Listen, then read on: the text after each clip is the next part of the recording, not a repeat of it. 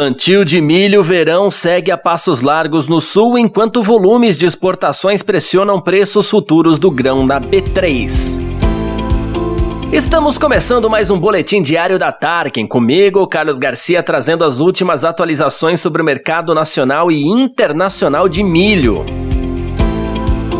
De acordo com a Secretaria de Agricultura e Desenvolvimento Rural do Rio Grande do Sul, o plantio do grão está 8% acima da média dos últimos cinco anos. No estado já apresenta 70% da área plantada esperada para a próxima safra. Em relação às negociações, a região noroeste gaúcha mostrou alguns lotes que vieram do Mato Grosso rodando a 87 reais, mais impostos. Ainda na região sul, compradores de Santa Catarina apresentam indicações em torno dos 88 reais, mas ainda sem interesse da parte vendedora. Com a volta do feriado, players esperavam indicações maiores, o que não ocorreu em nenhuma região do estado. No oeste, compradores buscavam lotes a 88 reais e vendedores afirmam aceitar não menos de 90 mais ICMS. Já para os contratos futuros, vemos pedidas entre 78 e 82 a saca entre julho e setembro de 2022. No Paraná, a expectativa de colheita da safra de verão é de mais de 4 milhões de toneladas, com plantio avançando 5 pontos percentuais em relação à última semana.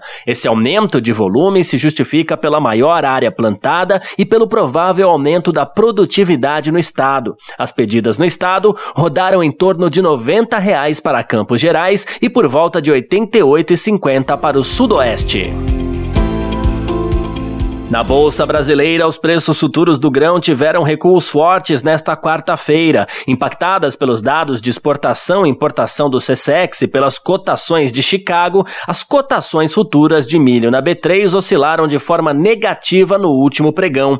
Exportações foram mais de 20% menores que o último relatório e para as exportações vimos números 125% maiores, mostrando como a oferta de milho interno ainda prejudica a dinâmica brasileira brasileira de comércio e impacta nos preços do grão nacional. Em Chicago, o milho fecha em nova queda, pressionado pelo avanço da safra norte-americana e pelas quedas do petróleo no mercado mundial.